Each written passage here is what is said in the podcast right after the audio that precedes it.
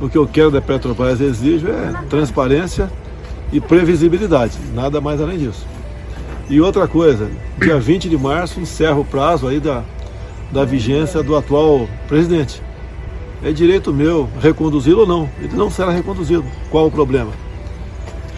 É sinal que alguns do mercado financeiro estão muito felizes com a política que só tem um viés na Petrobras. Atender os interesses próprios de alguns grupos no Brasil, nada mais além disso.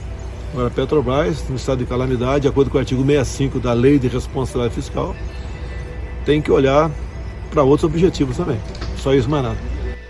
Mesmo antes que a semana começasse, investidores e economistas previam uma forte queda no mercado financeiro ao longo dos dias. A deterioração dos indicadores, que acabou se confirmando, entrou no radar de analistas depois que o presidente Jair Bolsonaro anunciou na última sexta-feira, dia 19 de fevereiro, a indicação do general da reserva Joaquim Silva e Luna para o cargo de presidente da Petrobras. Para quem não sabe, Luna é ex-ministro da Defesa é, do governo Michel Temer, também foi interventor federal no Rio de Janeiro na área de segurança pública, quando Temer decretou intervenção naquele estado e até recentemente, até pouco tempo, aí presidia a Itaipu Binacional. E agora ele foi indicado por Bolsonaro para assumir a presidência da petrolífera da maior estatal brasileira. Se confirmado pelo Conselho de Administração da companhia, ele substituirá Roberto Castelo Branco, que vinha sendo alvo de críticas do chefe do Poder Executivo Federal. Agora, o atual presidente da Petrobras, deixar bem claro isso aí, tá. Já que tem bastante gente ouvindo aqui, presta atenção, por favor. O atual presidente da Petrobras está 11 meses em casa, sem trabalhar, né? Trabalha de forma remota. Agora, o chefe tem que estar na frente, bem como os seus diretores. Então, isso para mim é inadmissível. Fiquei descobri isso há poucas semanas. Né? Imagine eu, presidente, em casa, em meio do Covid, ficando aqui o tempo todo aqui, na, aqui no, no Alvorada. Não justifica isso aí. O anúncio da troca ocorre no contexto de aumento do preço dos combustíveis. Para se ter ideia disso, na quinta-feira, dia 18, um dia antes de a mudança vir à tona, a Petrobras anunciou a quarta alta consecutiva no preço da gasolina nas refinarias e a terceira alta do diesel apenas em 2021. Em nota, a empresa disse que, abre aspas, o alinhamento dos preços ao mercado internacional é necessário para garantir o suprimento do mercado sem risco de desabastecimento. Fecha aspas. A alta nos preços é fortemente criticada pelos caminhoneiros, que reclamam dos seguidos aumentos do óleo diesel. A categoria, em sua maioria, faz parte ali da, da base de apoio do presidente da República, o que, digamos assim, acabou ali atiçando, é, levando o presidente a tomar essa medida de intervenção na empresa estatal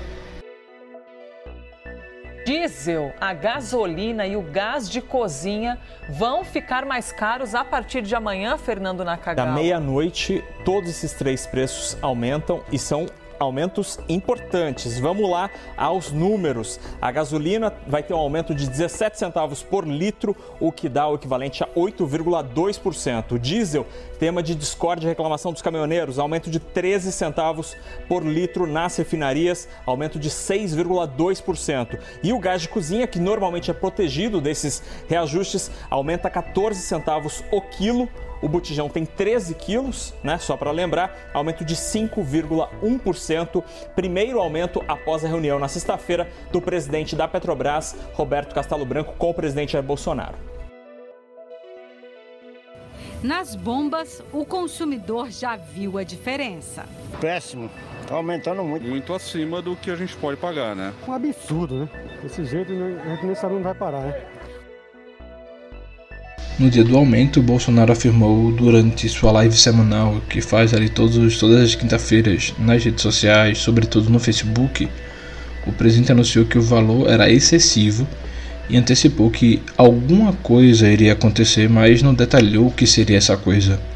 Já no sábado, depois do anúncio da troca na gestão é, de gestão da petrolífera, Bolsonaro disse que a formação de preço dos combustíveis no Brasil é uma caixa preta e que, abre aspas, a gasolina, o combustível, poderia ter no mínimo ali ser no mínimo 15% mais barato se todos os órgãos estivessem funcionando.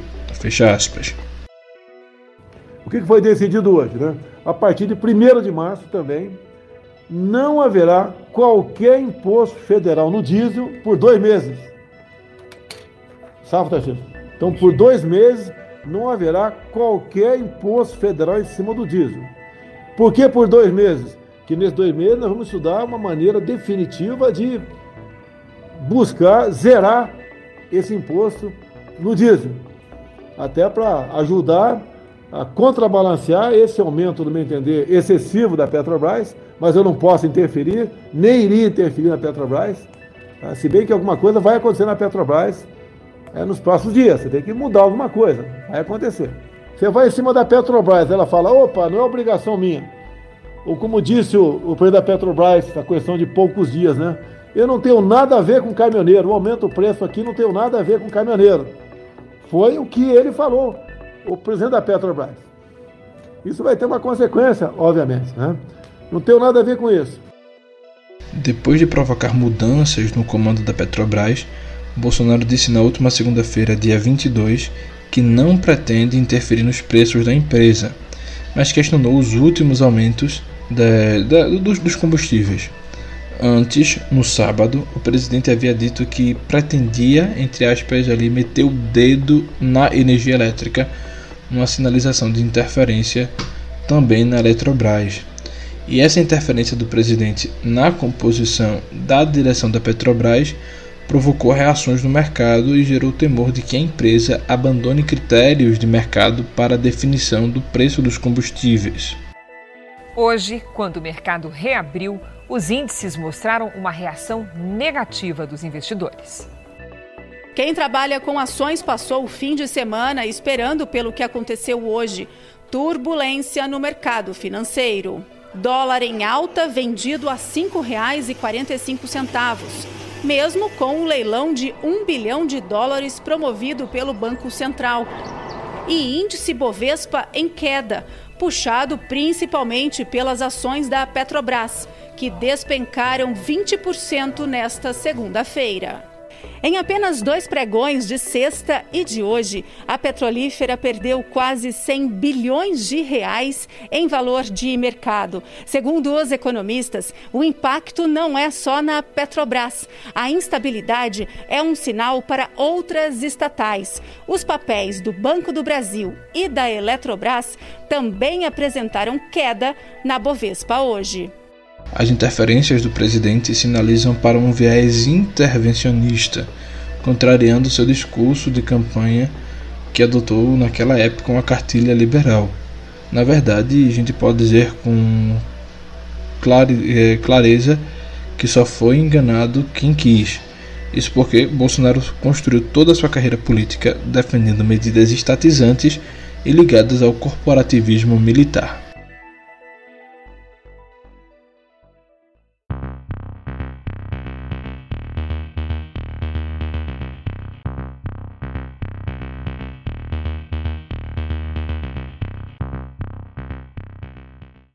De casa, eu sou Marcelo Aprígio e este é o Câmbio, o podcast do Caixa de Brita para trocar informações sobre economia.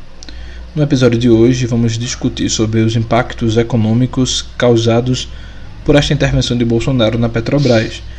E para nos ajudar no assunto, eu converso com o economista Edgar Leonardo Lima, do UNIT Pernambuco. Edgar, muito obrigado pela disponibilidade. Por sempre que nós precisarmos, você está aqui para a gente discutir sobre temas de economia que são tão importantes para o nosso país. E aí, para começar nossa conversa, eu já queria te perguntar o seguinte: qual é a tua percepção sobre a ingerência do governo, é, de um governo que paga de liberal na economia e conservador nos costumes, na maior estatal do país? Tu não consideras, por exemplo, que é, essa intervenção foi boa, visto que ninguém, a população, nenhuma pessoa que pelo menos eu conheço, está satisfeita está satisfeito aí com tantas altas e tantas altas consecutivas, afinal de contas até o gás de cozinha que a gente usa em casa está sendo afetado por essa alta.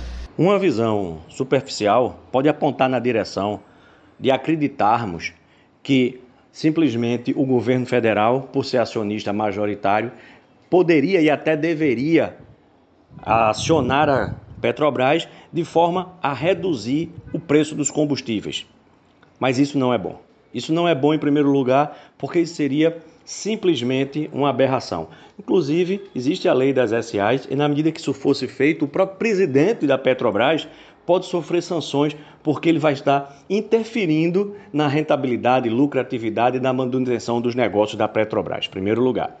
Isso seria um desrespeito com os investidores que, ao investir na Petrobras, confiaram a ela seus recursos para que ela pudesse investir, crescer ampliar sua produção. Isso em primeiro lugar. Em segundo lugar, não é interessante, porque na medida que isso é feito, vamos entender que isso faz com que todas as ações das outras empresas, que a União também é sócia, Banco do Brasil, Vale e outras, Eletrobras, todas elas também perdem valor. Ou seja, a União como um todo perde o valor das suas empresas estatais, que na hora que vão para o mercado vão ter que pagar juros mais altos, porque ninguém vai confiar em comprar ações dessas empresas como elas vão se financiar. Isso não é saudável. Infelizmente, é importante salientar que o Brasil é um país que ainda importa combustíveis. Nós não somos independentes do mercado internacional de combustíveis.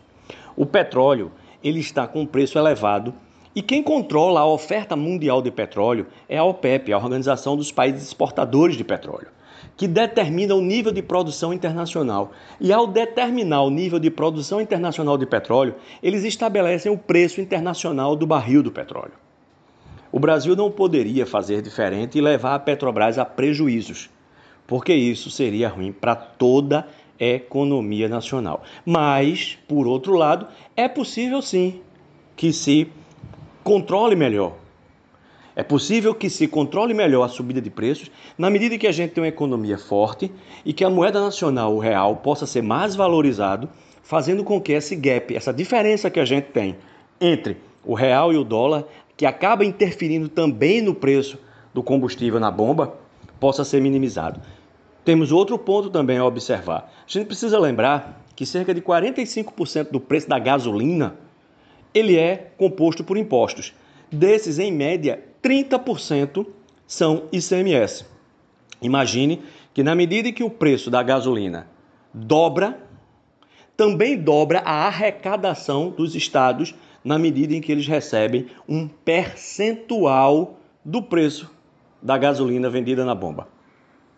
Então, tem uma série de pontos que precisam ser repensados, mas não interferir na política da Petrobras, porque seria um desrespeito com todos aqueles que investiram na Petrobras, que permitiram que a Petrobras crescesse e chegasse ao ponto que ela é hoje, e também seria um tiro no pé, porque isso faria com que a própria União viesse a perder recursos, na medida que ela é a maior investidora de uma empresa que perderia muito valor.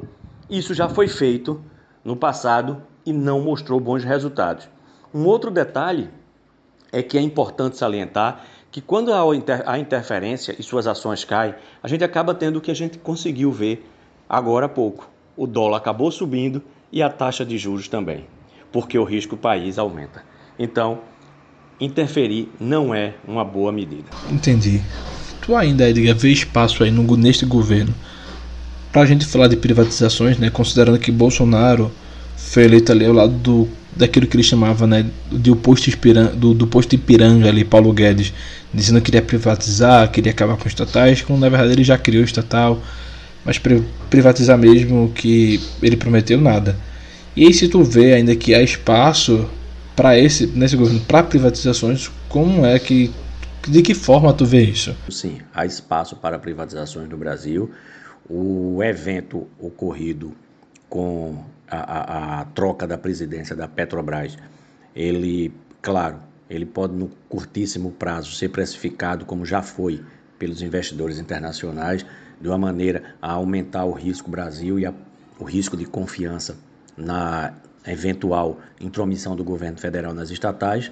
Todavia, sim, privatizações ainda estão na pauta e há bastante espaço para que sejam é, privatizadas algumas empresas notadamente aquelas empresas que já foram citadas pelo próprio ministro Paulo Guedes e algumas outras que poderiam passar por um processo de privatização na medida em que elas são extremamente dependentes da União para que possam manter-se funcionando, uma vez que não tem uma saúde financeira que lhes permita funcionar com recurso do seu próprio caixa.